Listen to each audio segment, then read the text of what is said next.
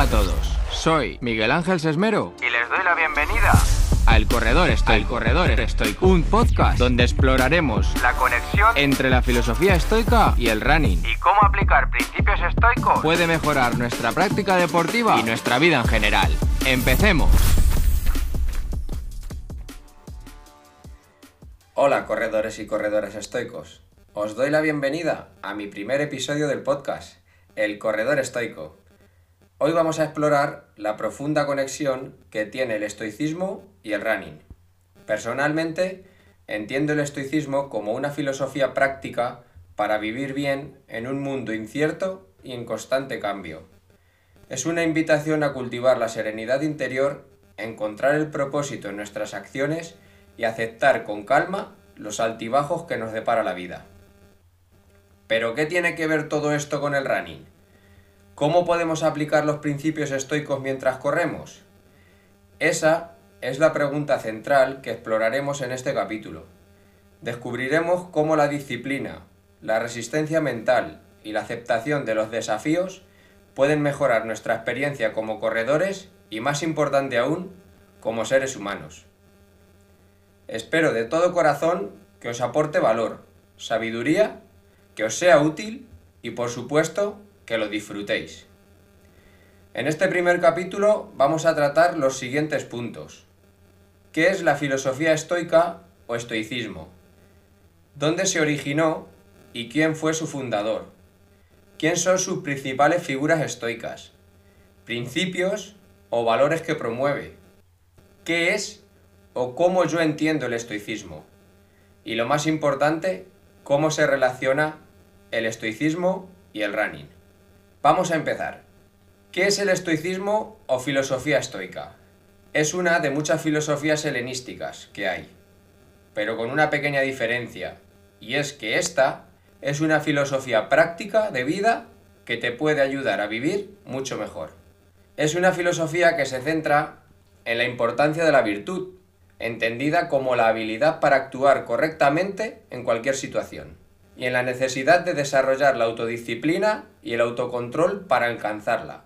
También valora la razón y la reflexión, y se considera que la felicidad se consigue a través de sus cuatro virtudes, que son coraje, sabiduría, justicia y templanza, y del conocimiento de uno mismo y la aceptación de las cosas que no podemos controlar. En resumen, el estoicismo es una filosofía que promueve la búsqueda de la virtud y la sabiduría a través de la razón y el autocontrol, y que busca alcanzar la felicidad mediante la aceptación de lo que no podemos cambiar y la acción correcta en las situaciones que sí podemos influir.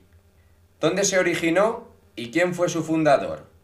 Se originó en la antigua Grecia, en Atenas, en el año 301 a.C. por Zenón de Citio, que era un mercader que se dirigía en barco hacia allí y sufrió un naufragio, donde perdió todas sus posesiones.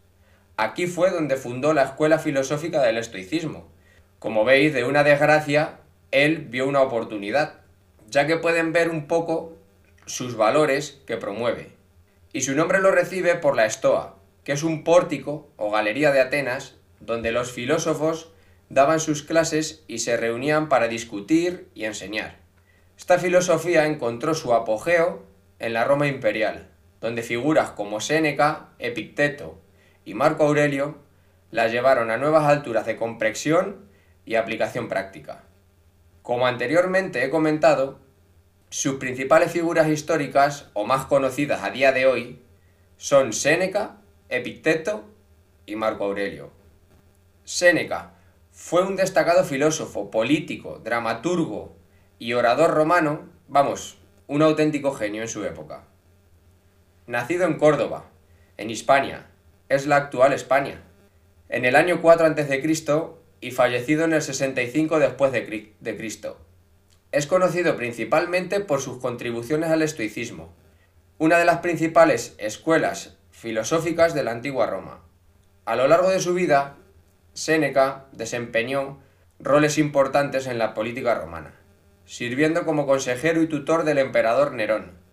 Sin embargo, su carrera política se vio empañada por conflictos y acusaciones de conspiración, lo que finalmente llevó a su destierro y eventual suicidio por orden de Nerón. En el ámbito filosófico, Séneca es reconocido por sus numerosas obras, entre las que destacan sus epístolas morales, tratados filosóficos y obras teatrales. Su filosofía estoica se centra en la búsqueda de la virtud, la moderación en todas las cosas y la aceptación serena de las circunstancias de la vida. Propugnaba un enfoque práctico de la filosofía, destinado a guiar a las personas hacia una vida más tranquila, ética y sabia. Las enseñanzas de Séneca han ejercido una gran influencia en la filosofía occidental y continúan siendo estudiadas y valoradas en la actualidad por su relevancia para enfrentar los desafíos y tribulaciones de la vida con sabiduría y serenidad. Una de sus citas, que a mí más me gusta recordarme, es que el fuego prueba al oro y la adversidad al hombre. Cuando salgo a entrenar, en días adversos, o en esos días que no se tiene muchas ganas, me la recuerdo, y así poder sacar más fuerzas. Epicteto. Epicteto fue un esclavo y filosófico estoico, griego, nacido aproximadamente en el año 50 después de Cristo en Ineápolis, Frígida, es la actual Turquía, y fallecido alrededor del año 135 después de Cristo. Es uno de los exponentes más destacados del estoicismo. Sus enseñanzas han tenido una gran influencia en la filosofía occidental. A diferencia de otros filósofos de la época, Epicteto no dejó ninguna obra escrita, pero sus pensamientos fueron transmitidos por su discípulo Ariano, quien recopiló sus enseñanzas en el libro conocido como Discursos y el Enquiridión.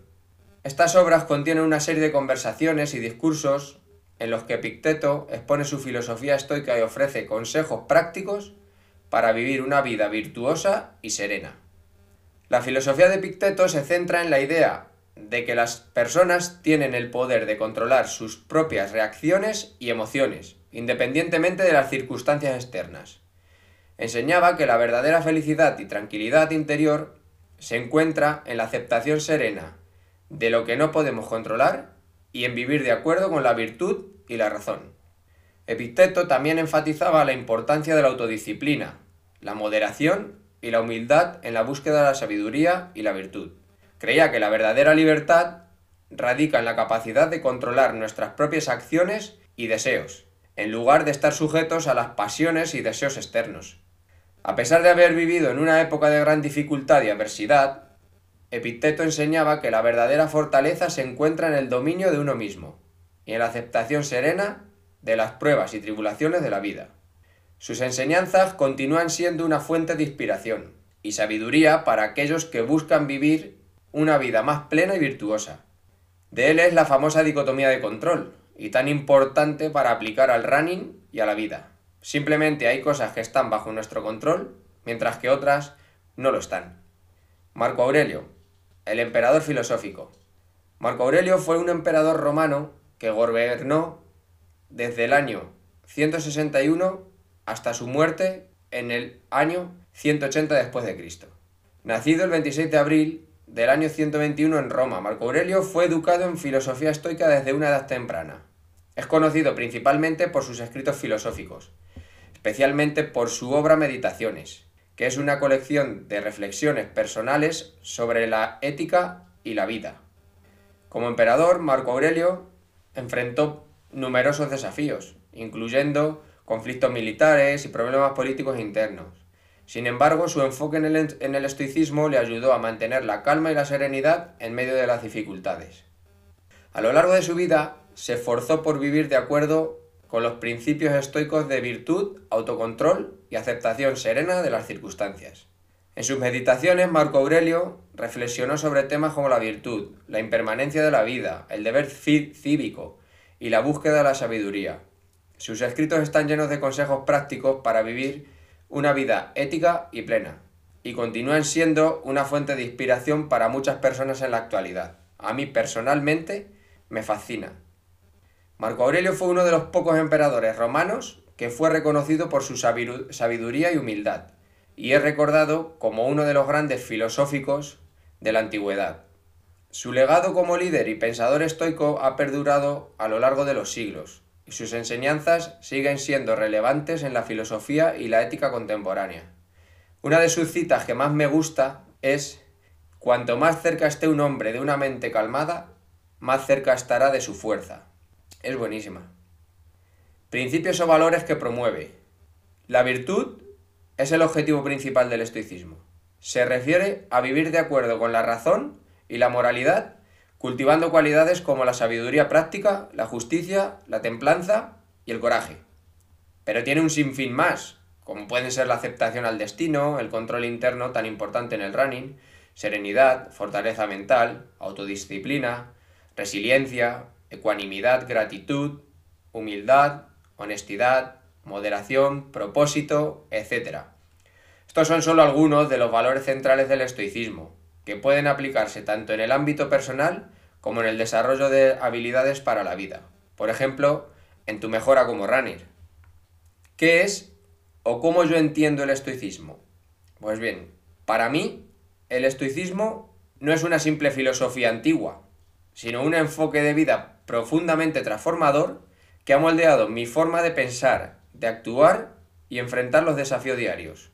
Lo veo como un faro de sabiduría y fortaleza en un mundo lleno de incertidumbre y adversidad.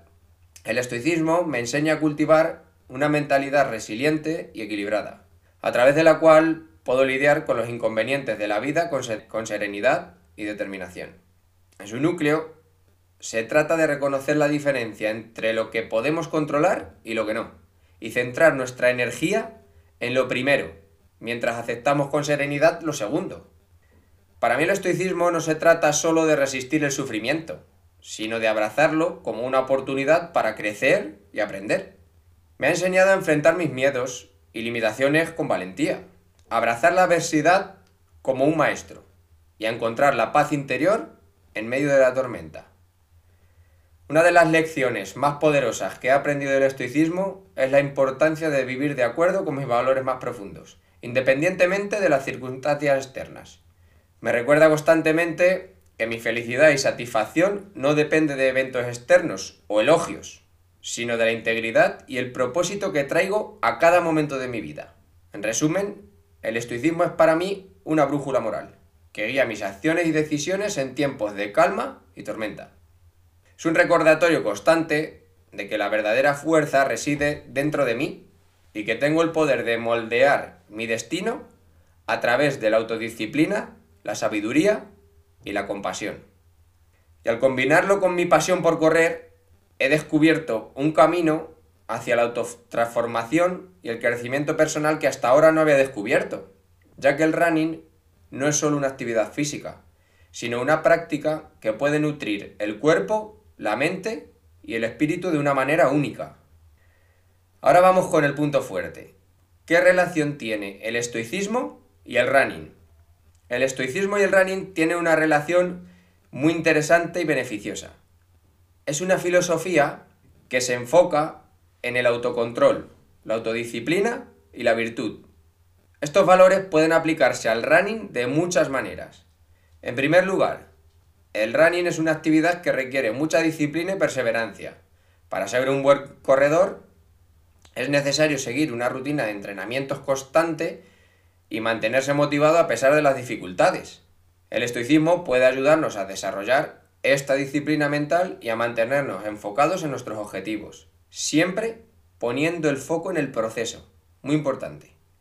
Además, el running también puede ser una herramienta para desarrollar la virtud estoica, la práctica del running implica superar obstáculos, tanto físicos como mentales. Al correr, nos enfrentamos a la fatiga, al dolor, a la tentación de rendirnos. La virtud estoica consiste en mantener la calma y la serenidad en estas situaciones y en seguir adelante a pesar de las dificultades.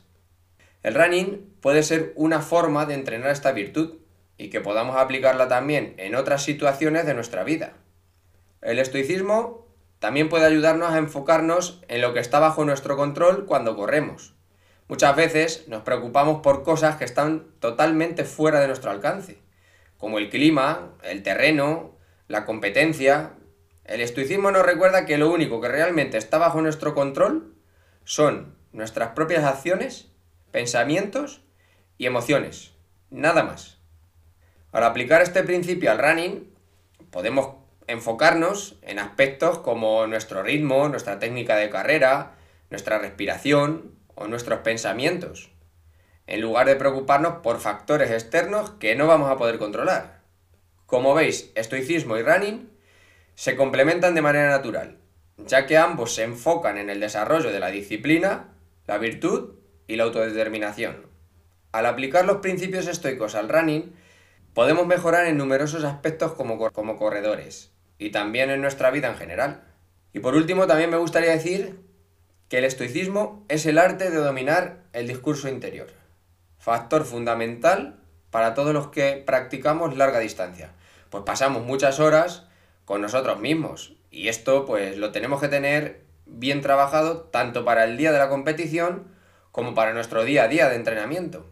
Para terminar, me gustaría terminar con un aforismo de Picteto. No son las cosas lo que nos perturba, sino nuestros juicios sobre ellas. Como veis, no es lo que nos sucede lo que va a determinar la forma en que te sientes, sino que es la forma en que eliges ver tú lo que te sucede. Este aforismo es un buen ejemplo de la importancia que el estoicismo da a nuestra perspectiva y actitud ante las circunstancias y cómo podemos elegir nuestra respuesta ante ellas, en lugar de dejarnos llevar por nuestras emociones y reacciones automáticas. En este capítulo hemos explorado la fascinante conexión entre estoicismo y running, descubriendo cómo esta filosofía ancestral puede enriquecer nuestras vidas de, una forma sorprendente. Espero que hayas encontrado inspiración y motivación para aplicar estos principios en tu propia carrera y en tu viaje hacia la autotransformación. Nos vemos en el próximo episodio, donde seguiremos explorando nuevas formas de integrar la filosofía estoica en nuestras vidas. Si te ha gustado, te agradecería que lo compartas para poder inspirar a más corredores y corredoras que me dejes algún like y que, si te apetece, me dejes alguna reseña o alguna pregunta que podamos tratar en futuros capítulos. Un abrazo y hasta el próximo episodio, corredores y corredoras estoicos.